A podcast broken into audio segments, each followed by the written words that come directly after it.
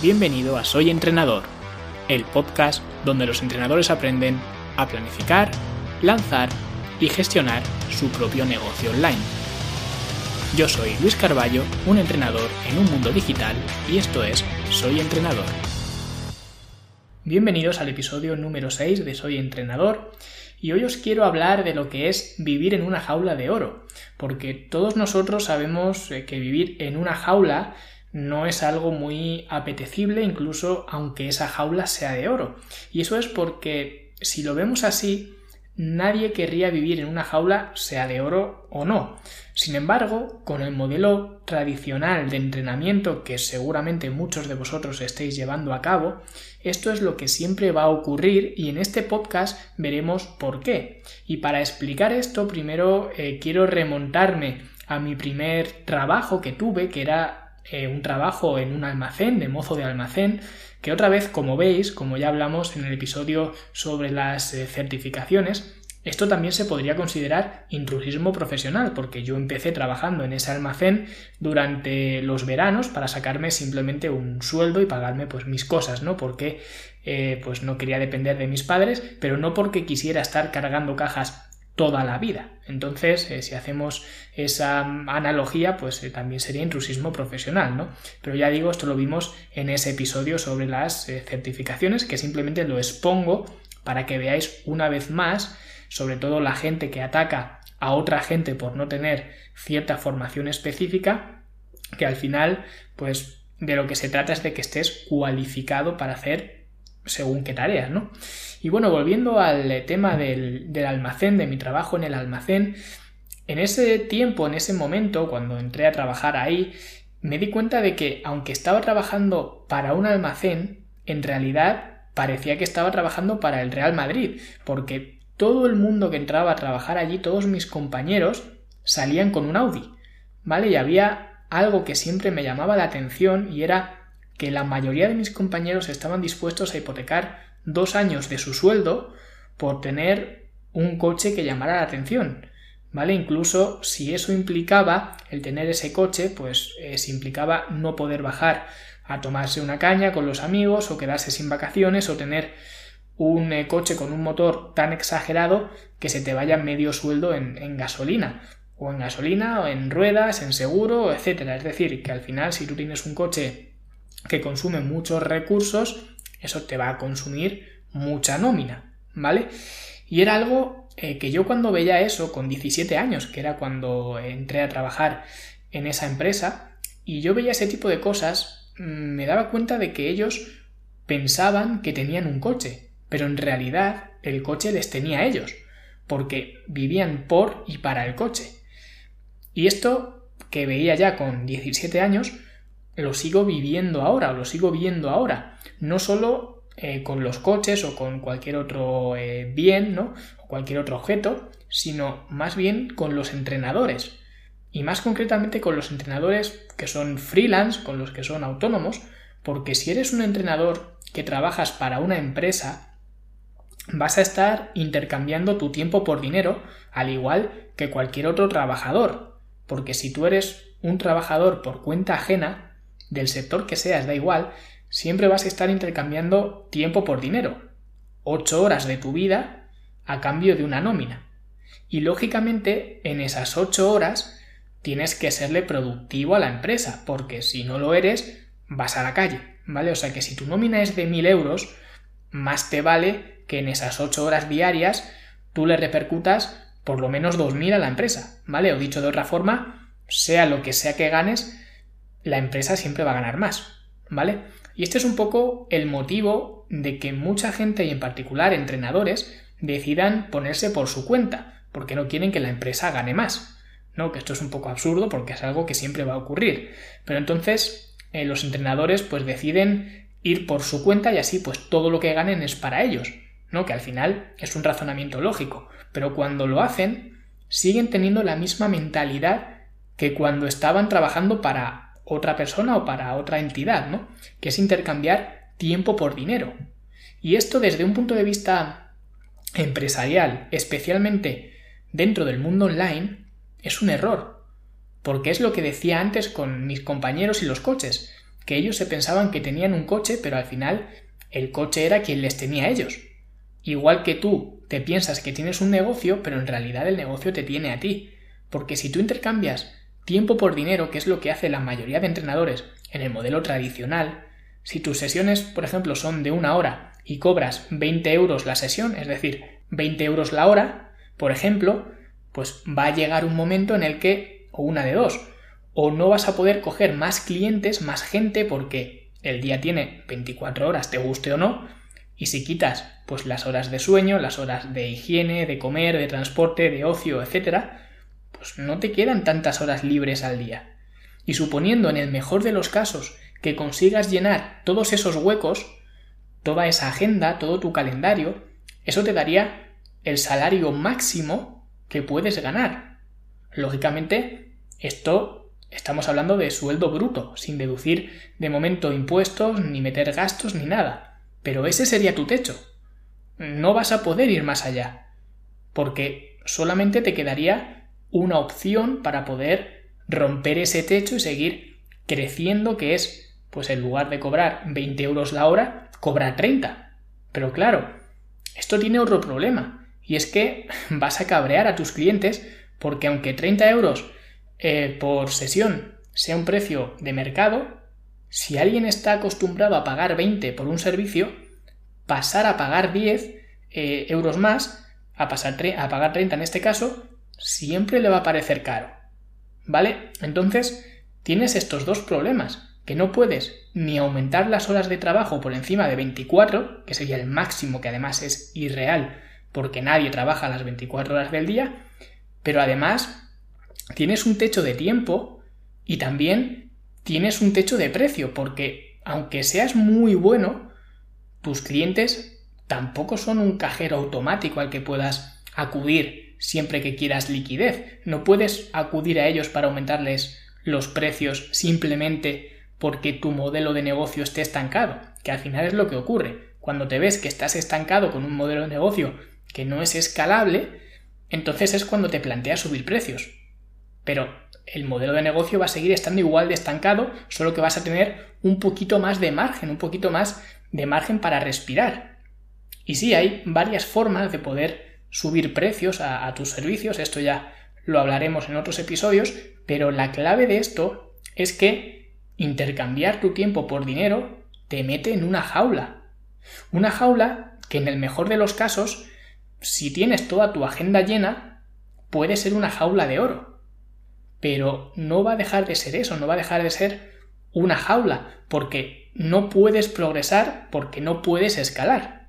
¿Vale? Y esto es un problema eh, tanto del modelo presencial como del modelo tradicional de entrenamiento. Y más bien, o más concretamente, eh, casi al 100% es un problema del modelo tradicional. ¿Vale? Porque de forma presencial, pues hay diversos enfoques que se pueden tomar. Pero digamos que el modelo tradicional, que es un poco este, de intercambiar tiempo por dinero, es un problema bastante común y al igual que yo ya vi con 17 años que eso de hipotecar el sueldo de dos años por tener un coche bonito que la gente se quede mirando en los semáforos no valía mucho la pena, al menos para mí, también me di cuenta enseguida de los problemas que tenía este modelo de negocio que parece ser un poco el estándar de, la industria, ¿no? Cualquier entrenador pues siempre pasa un poco por, por esta fase, ¿no? De intercambiar eh, tiempo por dinero. Es decir, yo, por ejemplo, no he hecho mucho entrenamiento personal presencial, ahora hago algo, pero muy poco, muy marginal y por circunstancias bastante concretas y con quien yo quiero, porque veía que basar un negocio en ese intercambio de tiempo por dinero era ponerme una barrera bastante grande y aparte que yo también veía que al menos los entrenadores del mundo del, del fitness, ¿vale? De este sector, que ya digo, pues hay muchos, muchos tipos de entrenadores de diferentes sectores que lógicamente pues la casuística será distinta, pero en el mundo del fitness nos estábamos y nos hemos convertido totalmente en, en algo que, que, no éramos, porque al final a mí en mi caso pues me pagaban más que nada por hablar, por contarme sus penas, por contarme qué tal les había ido el fin de semana, por contarme cómo estaba su mujer, cómo estaba su marido, cómo estaba su amante, si es que lo tenían o la tenían, y no tanto por entrenar, ¿vale? Era un poco una relación de, de amistad un poco rara porque era amistad pagada, que yo no digo que no se pueda tener amistad con, con tus clientes, pero al fin y al cabo, si tú estás pagando a un entrenador, le estás pagando por entrenar, porque te enseña a entrenar, porque te ayuda a entrenar. Pero esto en el sector de fitness y cualquiera que sea entrenador en este sector lo sabe, que al final te están pagando pues un poco para contarte su vida, ¿vale? Más que otra cosa. Al final eres como un consejero o alguna cosa así, porque es un poco lo que, lo que ellos sacan de, esa sesión, ¿vale? Y a mí eso no me gustaba nada, porque claro, yo era entrenador, a mí me pagaban para entrenar y al final pues lo único que hacía era escuchar el pa pa pa pa pa pa pa pa de los clientes, ¿no? Y contarles las repeticiones y poco más.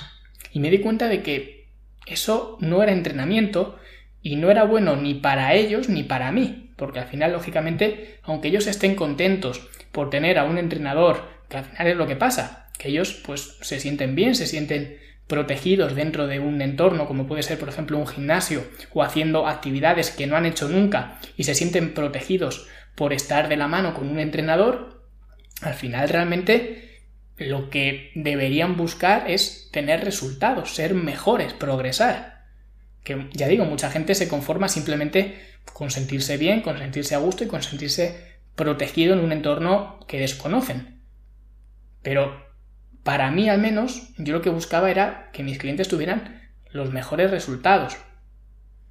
Así que, lógicamente, yo no quería trabajar con alguien que necesitaba pagarme para ir a entrenar.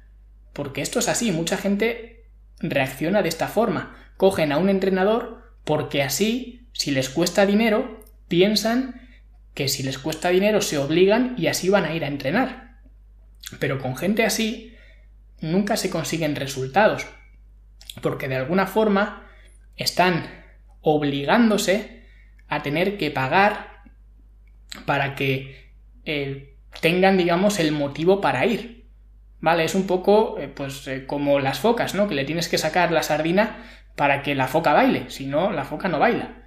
Pues esto es un poco igual.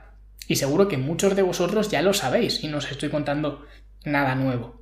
Porque al final, quien tiene la voluntad de aprender, de ir a entrenar tres, cuatro veces por semana por sí mismo, realmente no me necesitaba a mí para contarle las repeticiones y darle la botella de agua.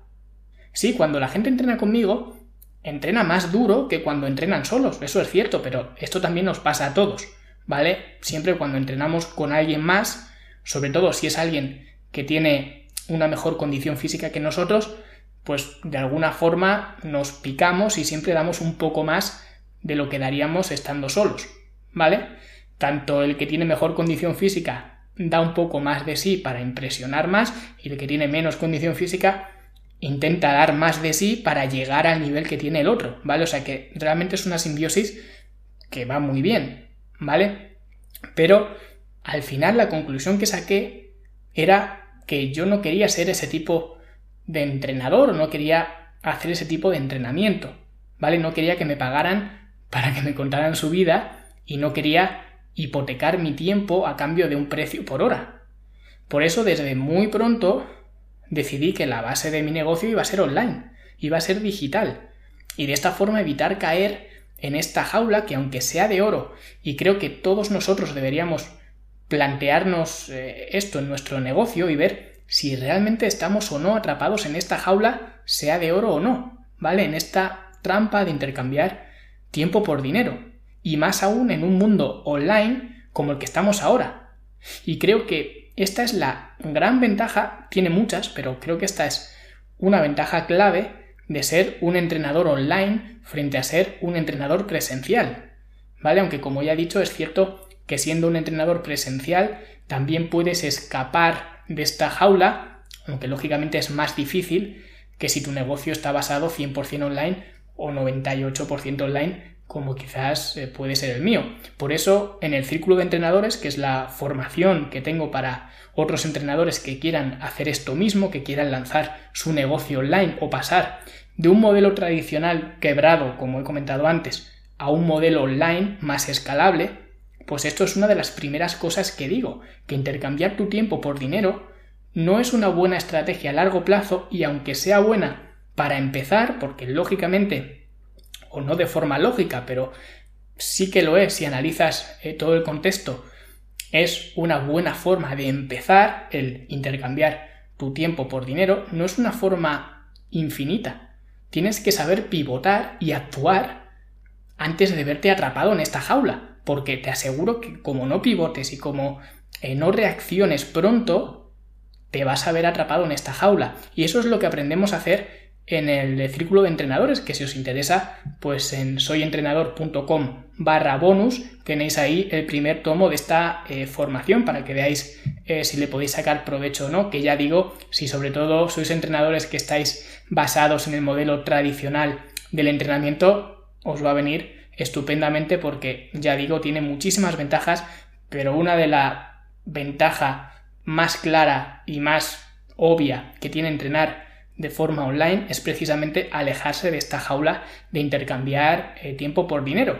Y nada, la semana que viene hablaremos eh, sobre algo que es esencial si buscas crear un negocio online, que al final es para lo que estamos aquí, para eso me estás escuchando, que es tu primera página web, ¿vale? Y veremos pues algunos consejos para que tengas en cuenta a la hora de diseñar y de crear tu eh, propia página web, que ya verás que no es tan difícil como pueda parecer, que mucha gente pues tiene esa eh, curva de aprendizaje muy alta que piensa que esto es una montaña enorme y realmente ya verás que no es para tanto y que es más sencillo de lo que piensas. Pero esto será como siempre el martes que viene.